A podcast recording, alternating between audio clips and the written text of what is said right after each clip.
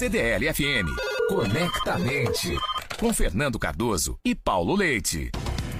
Bom dia para você ligado na CDL FM, mais um sábado pela manhã em que a gente a gente conversa sobre um tema que faz parte da sua vida, da nossa vida. Hoje vamos falar de recomeço, resiliência e competitividade. No mundo que a gente vive são temas que estão com todos os faróis acesos à nossa frente. Mas quem, antes de apresentarmos a, nossa convidada especial, quem fala sobre o tema é o titular desse programa, o jovem empresário, vice-presidente da CDLBH, Fernando Cardoso. Fernando, bom dia. Bom dia, Paulo Leite. Bom dia aos ouvintes da Rádio CDL. Mais um sábado abençoado, né, Paulo?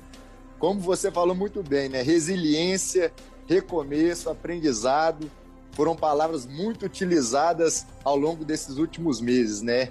É, a pandemia apresentou para o mundo, né?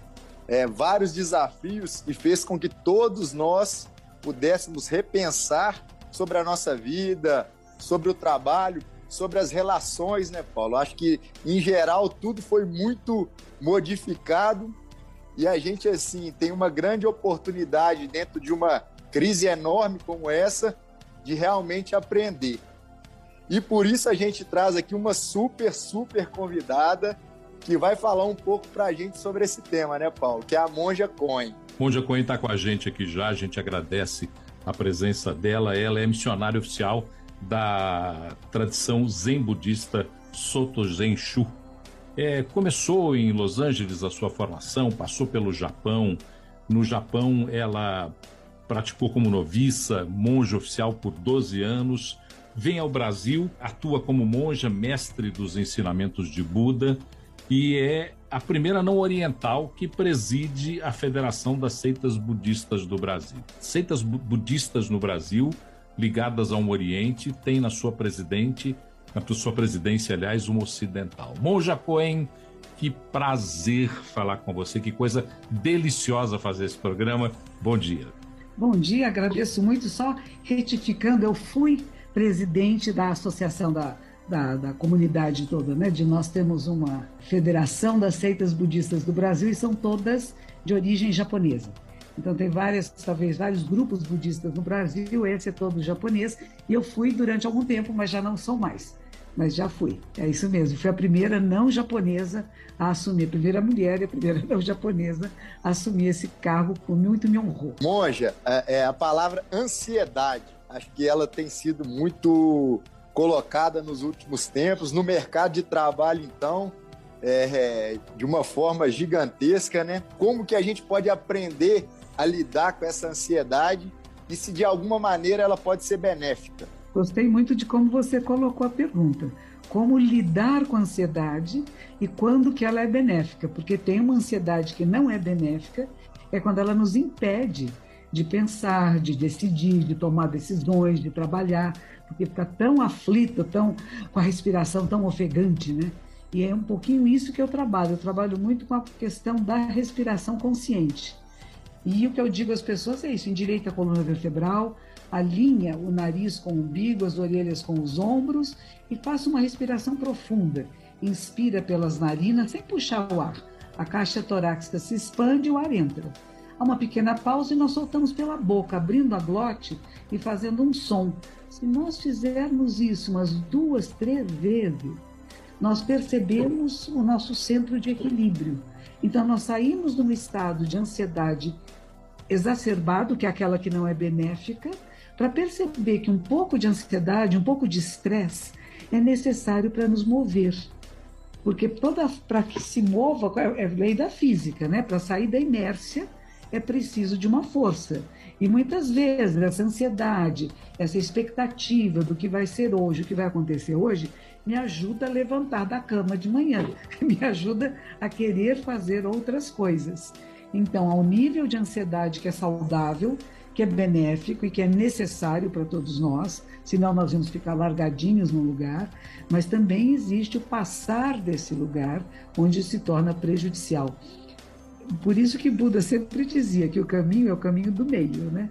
Não é dos extremos, nem muito, nem falta, mas aquele caminho do equilíbrio. E lembrando sempre que o equilíbrio é feito a partir do desequilíbrio. Então, não é se tornar uma pessoa equilibrada, e aí eu falo de um, um grande psiquiatra que teve aqui em São Paulo, chamava Gaiarça, José Ângelo Gaiarça, que ele dizia assim: é mais importante ser um equilibrista do que um equilibrado. Porque tá, as coisas estão sempre se movendo, se transformando, e a gente se manter em equilíbrio neste movimento é melhor do que ficar rígido, endurecido, dizendo eu estou certo, é só desse meu jeito, e se quebrar e cair. Então é interessante isso, né, de pensar em que somos todos, de certa forma, equilibristas nesse momento de pandemia, nesse momento de ter trabalhado em casa tanto tempo, agora algumas pessoas já voltando ao seu local de trabalho, um pouco assustadas, algumas delas, outras ansiosas para voltar ao local de trabalho, para encontrar parceiros e poder trabalhar de forma mais uh, controlada, né? Porque o que eu percebi em casa, a gente acaba trabalhando mais, né? Porque não tem limite de horário. Você está em casa, você está fazendo, você para para comer um minuto, às vezes come até na frente do computador, já vi pessoas fazendo isso e não param de trabalhar. Então tem tudo, todo um panorama de, de exceção que nós ainda estamos vivendo, de muitas dificuldades, de crises políticas, econômicas no mundo todo, né? E a gente está atravessando isso. Então, como é que nós atravessamos alguma coisa que nos atravessa, que nos machuca. Eu sempre lembro: respiração consciente. Basta um ou dois segundos e você entra no seu eixo de equilíbrio para resolver as questões que cheguem até nós. É interessante, nós falamos sobre ansiedade, me vem a questão da competitividade, que por vezes é até emulada pela nossa ansiedade, estarmos na frente, em ganharmos espaço, e isso, essa competitividade é estimulada em casa, pelos pais, é estimulada no trabalho. O que essa competitividade exacerbada pode trazer como dano, como prejuízo para a nossa saúde mental e espiritual? E como ansiedade, a competitividade exacerbada pode levar até uma depressão, se você acha que você não consegue atingir as suas metas, ou as metas que alguém colocou para você. Eu acho mais importante a gente incentivar as pessoas à colaboração e cooperação, mais do que competir. Claro que nós sempre competimos, existe uma coisa dentro de nós, como você disse, é um treinamento que nos dão desde a infância, né? Eu me lembro que depois de muitos anos sem nadar, eu entrei numa piscina, depois de alguns meses já nadando, entrou do meu lado um jovem, eu comecei a competir com esse jovem, não tinha a menor condição de competir com ele, mas eu me vi competindo com ele. E aí eu falei, nossa, que interessante, né? Mal voltei para uma piscina, já quero ganhar do mocinho aqui do meu lado, jovem, forte, completamente diferente do meu estado na época. E então isso existe em nós. Mas como é que ela pode ser bonita? Como é que nós podemos competir no sentido de brilhar uns para os outros e não querer obstruir a luz do outro? Essa é a diferença. Como é que a, o que o outro faz que é bom, que me leva a querer competir, me faz ser melhor. Não para querer puxar a perna do outro. Porque é isso que as pessoas fazem, algumas delas, né? Elas ficam tão aflitas que vão querer prejudicar o outro em vez de ser inspirada pelo outro. Como eu falei, o menino na piscina comigo. Em vez de eu lá querer pegar o pé dele, puxar e afogá-lo, eu fiquei estimulada a nadar com mais força e treinar mais vezes. Então, isso pode ser uma competição positiva. O negativo é quando eu quero fazer ações para prejudicar os outros e acaba prejudicando a mim mesma. Quando eu não percebo a minha necessidade verdadeira. Quando eu imagine que eu naquela piscina começasse a nadar desesperadamente até me afogar. Então, é alguma coisa que pode acontecer conosco. Se eu estou competindo com pessoas que têm mais qualificações que a minha, mais condições que a minha, eu, eu provavelmente vou falhar. E vou falhar e vou ficar triste, vou ficar deprimida, vou ficar chateada, ou outras pessoas vão querer atrapalhar os outros. Lembrando que nós vivemos em comunidade, nós somos seres gregários. Se estamos trabalhando numa empresa, temos que fazer que a nossa empresa seja a melhor do mundo. E para ela ser a melhor do mundo, é bom que nossos parceiros sejam excelentes. Então, eu não quero diminuir o outro, pelo contrário, eu quero que aquele que trabalha comigo seja tão excelente quanto a excelência que eu posso dar, mas não posso ir além. E se não posso ir além, eu posso me capacitar. Não significa que eu vou parar ali, cheguei no meu limite e pronto. Não. Como é que eu me capacito para ser melhor? Então entra aí nesse momento uma competição que é benéfica. Eu vi alguém que teve um projeto melhor que o meu. Por que, que eu não pensei nisso? Ah, porque ele estuda essas e essas áreas que eu nunca estudei. Então eu vou estudar essas áreas. Eu vou ver esses filmes, vou me relacionar com outras pessoas para ser inspirada a ter soluções novas para os nossos projetos. Mas não vou só ficar me lastimando e nem ficar brigando com alguém que ganhou um projeto que eu tinha um outro que não foi aceito. E se meu projeto não foi aceito, em vez de achar ruim, falar o que, que eu posso modificá-lo para que ele fique bom? O que eu posso fazer para que fique melhor? Então, nós entramos numa área da competitividade que pode ser benéfica, que vai ser um pouco mais de colaborar, de cooperar e de me provocar a estudar mais, a me preparar mais e a fazer melhor. E não apenas me lastimar e ficar com raiva de quem ganhou o projeto. Você falou uma coisa muito bacana, Moja. Lá eu repito sempre uma, uma frase lá na empresa que tá, é, em qualquer tipo de situação eu só posso ter dois tipos de reação. Ou eu comemoro uma coisa que é positiva, ou eu aprendo com uma coisa que não é tão positiva. É o que você falou. A minha reação tem que ser sempre de buscar o aprendizado. E dentro dessa questão da competitividade, que eu acho que é uma coisa que a gente, tudo a gente tem que pegar a parte positiva. É, existem dentro de, da competitividade várias armadilhas, né? É, eu queria saber, existe algum caminho onde a gente possa escapar ou desviar dessas armadilhas dentro do mundo competitivo? Eu acho que conhecer a si mesmo é a base de tudo.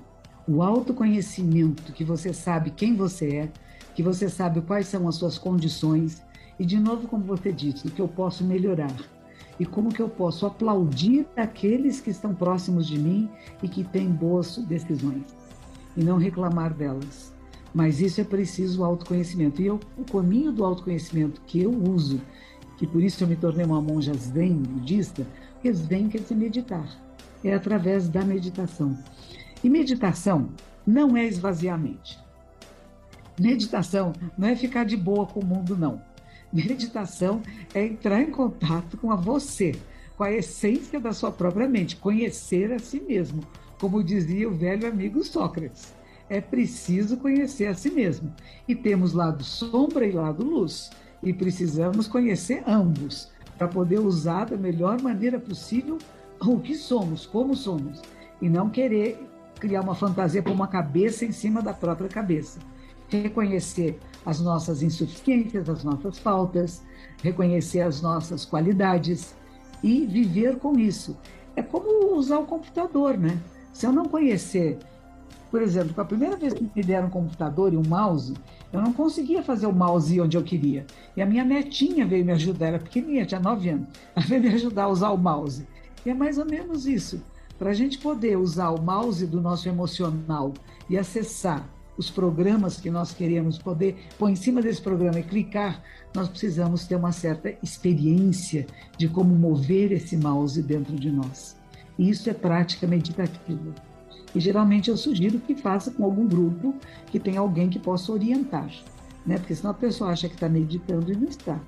Tem uns que pensam, eu tenho que esvaziar minha mente, não consigo esvaziar a mente. Aí sua santidade Dalai Lama tem uma frase que eu acho maravilhosa, né? A mente é incessante e luminosa. Ela já é vazia, porque não tem nada fixo nem nada permanente. Então você não precisa tentar esvaziar, é apenas perceber que há pensamentos e não pensamentos, que há memórias, que há sentimentos, emoções, que tudo isso é a nossa mente. E ao mesmo tempo ela é pura luz. Se você falar com um neurocientista, ele vai dizer que se você passar por ressonância magnética durante a meditação, todos os neurônios estão numa dança incrível, é pura luminosidade. Diz que só tem dois pequenos lóbulos cerebrais, um pouco aqui atrás da orelha, mais para cima, e que eles ficam meio sombreados. Porque aquilo que faz a diferença entre você e o outro, o dentro e o fora. Então, nós dizemos que em processos meditativos, nós nos sentimos comungando em comunhão absoluta, em perfeita interconectividade com tudo que existe, com toda a vida da Terra. e com todos os seres. E daí vem de, do nosso interior, através dessa experiência, o cuidado respeitoso e amoroso com a vida da terra e com todas as pessoas, com todos os bichinhos, com todas as plantas, com tudo que existe. Porque você percebeu que você é essa vida, que você não está separado de nada nem de ninguém. Então, o processo meditativo não é só a minha história, onde eu nasci, meu pai, minha mãe, as experiências, meus dramas, meus, tra meus traumas. Isso faz parte. Isso é o início. Mas você tem que ir além. O que é a mente humana? O que são sentimentos, emoções, conexões neurais? Quantos níveis de consciência nós temos, né? É fascinante. É muito divertido. É, às vezes é duro, é difícil, porque nós temos que assumir responsabilidade por coisas que nós queríamos jogar no outro, né? Eu fiquei com raiva, a culpa foi sua. Eu estava bem, você me provocou. Não, a raiva é minha. Eu, ser humano, sinto raiva. Como é que eu lido com a raiva? É como você falou, como lida com a ansiedade. Como é que eu lido com as emoções que habitam em mim? Que, se provocada, se tocar meus botõezinhos, ela vem. E o que eu faço com isso? Será que eu permito que emoções prejudiciais venham à tona e prejudiquem, numa empresa, por exemplo, uma pessoa ficar brava com o colega de mesa, com o chefe, e começa a xingar, a gritar, vai ser despedida, né? Por mais que esteja certa e correta, não é apropriado fazer isso se manifestar dessa forma no local de trabalho. Então tem que entender como funciona para poder usar da melhor maneira possível. Você que está chegando agora, nós estamos no Conectamente da CDL FM.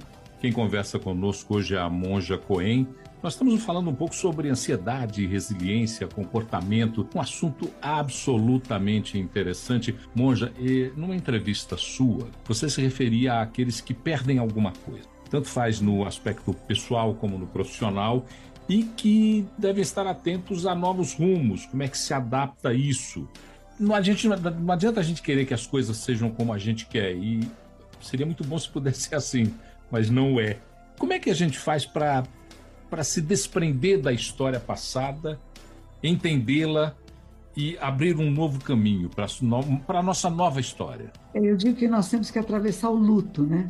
O luto da, de pessoas que nós gostamos e que morrem, né? que a gente tem relações, e também o luto de nossos projetos, nas nossas ideias, daquilo que nós programamos para a nossa vida e que não deu certo. E aí, se a gente pensar no cristianismo, tem uma frase que eu gosto muito: Deus escreve direito por linhas tortas. Então, não é o que você quis, o que você imaginou, como você queria, mas é como é. E sendo assim como é, como é que você atua de forma decisiva e excelente para fazer deste o melhor momento da sua existência? Nós vivemos no agora. Planejamos muitas coisas agora, nós agora podemos estar planejando daqui a pouco o que vamos fazer nesse final de ano. Mas, ao mesmo tempo, a nossa vida está em cada momento.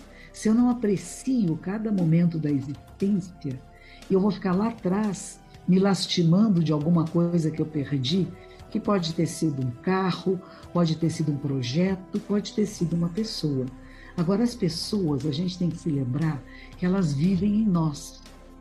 As pessoas que nós amamos, e que nós convivemos por bastante tempo, por algum tempo, elas vivem em nós. E nós damos vida a essas pessoas na nossa vida. Isso é verdadeiro, não é espiritismo, não. Não é, estou falando de espírito, não. Estou falando de a convivência. Essas pessoas se transformam um pouco em nós e nós um pouco nessas pessoas. Não é a convivência muito íntima. Casais depois de algum tempo, ficam até parecidos, né? fisicamente e na maneira de falar, de ser no mundo. Né? Pessoas que convivem com grande intimidade vão ficando meio misturados uns com os outros. E se uma dessas pessoas desaparece, vai embora, muito ficou em você. E que fiquem as coisas boas. E que você saiba selecionar o que foi benéfico dessa experiência e como é que eu levo isso adiante e o que não foi benéfico e que eu vou tomar cuidado para não repetir. Aí é uma frase que o professor Cortella, aqui de São Paulo, é um filósofo, né? Aqui de São Paulo, professor, ele tem na sala dele, diz assim: aqui só aceitamos erros inéditos. É, é, recentemente você se tornou embaixadora da moderação da principal cervejaria do país.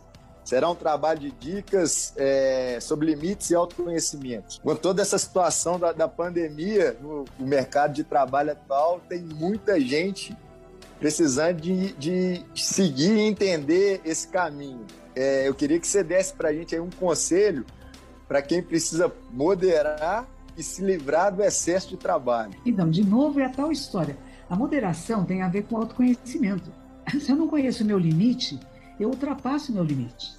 E uma coisa que eu não acho um bom amigo, uma boa amiga, não é aquela que vai dizer, beba mais um pouco. Não, vai perceber, já chegou o seu limite, para, não bebe mais, não vai guiar carro agora, né? vai tomar cuidado, você beber um pouquinho mais. Isso é amizade verdadeira. Amizade não verdadeira é aquela que quer ver o outro embriagado. E aquele embriagamento que faz mal, que a pessoa passa mal no dia seguinte, ou mesmo ali mesmo, aquela noite, deita na cama, fica tudo girando, é medonho. Não é agradável.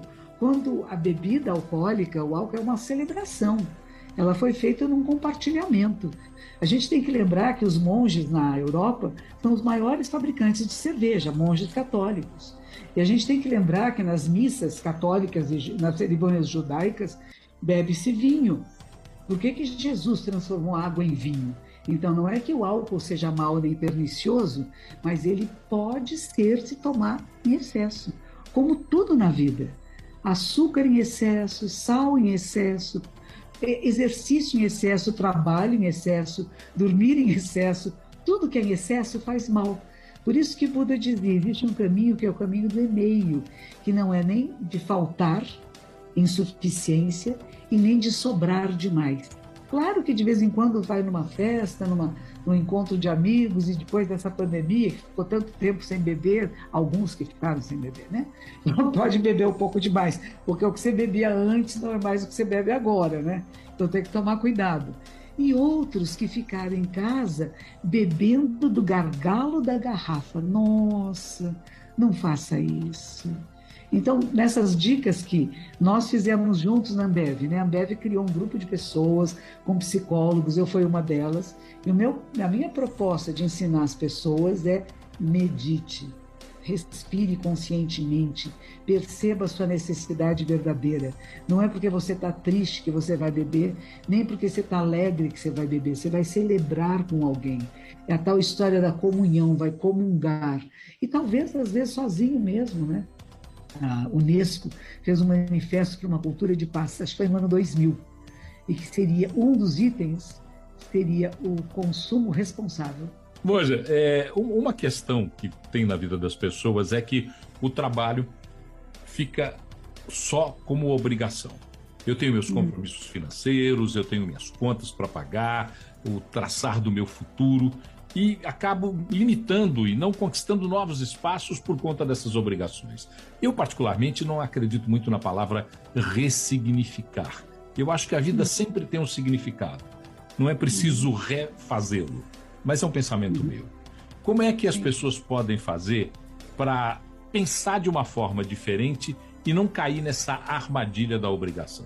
Primeiro é saber que onde você está é o melhor lugar do mundo que você está. E o que você está fazendo é a coisa mais importante do mundo porque você está fazendo. Não é outra pessoa, é você. Então, dedique-se ao que você está fazendo. Se por acaso você não tem muita afinidade com a tarefa na qual agora está envolvida, faça com excelência. Não reclame, não resmungue. Seja a melhor pessoa nessa tarefa possível e, ao mesmo tempo, comece a procurar outra área de trabalho, outra área de estudo, outra área de atuação que faça você se sentir mais completa.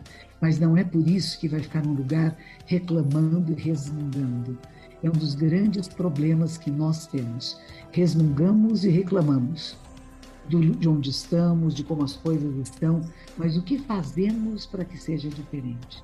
É preciso fazer alguma coisa temos que ver os erros, as faltas, as insuficiências e torná-las suficientes.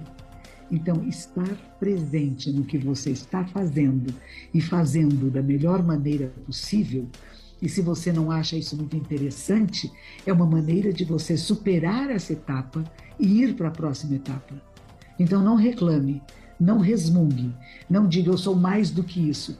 Aliás, o orgulho é um grande problema nosso, humano ah, eu sou mais do que isso para fazer essa tarefa. Não é não.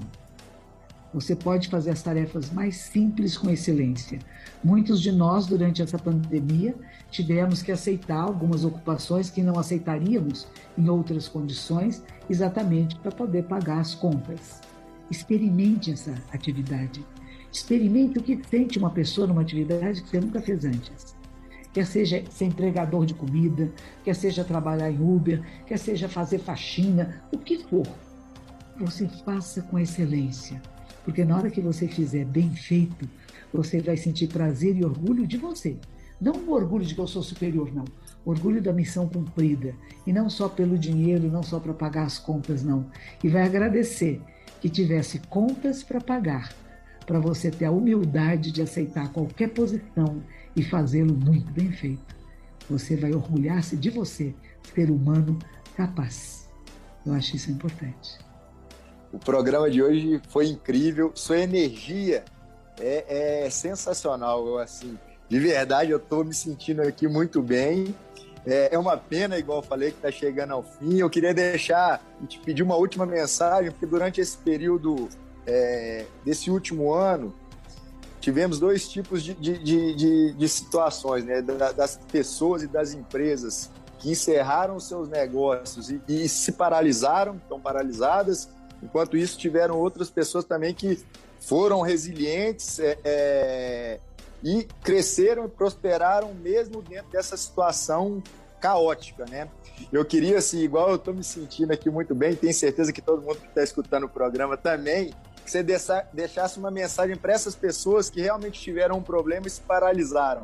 Acho que é importante porque isso vai movimentar de uma maneira muito positiva, acho que toda a sociedade não só na parte econômica, mas eu acho que na parte pessoal também. A paralisia nunca é boa, né? O que nós temos que fazer é nos adaptar às circunstâncias do mundo. O mundo é movimento e transformação. Nunca há nada fixo nem nada permanente. Se você tinha ideia dessa estabilidade permanente, você percebeu que ela não existe. Ela nunca existiu. Ela só se tornou mais visível agora. Então, como é que nós nos adaptamos? Muitas pessoas se adaptaram, fecharam as lojas e passaram a vender online. E não perderam tanto. Seus funcionários não precisaram mandar embora. Eles empacotaram, foram levar as coisas até a casa das pessoas. Então você não despediu ninguém. É possível fazer isso. Restaurantes, muitos bares fizeram isso.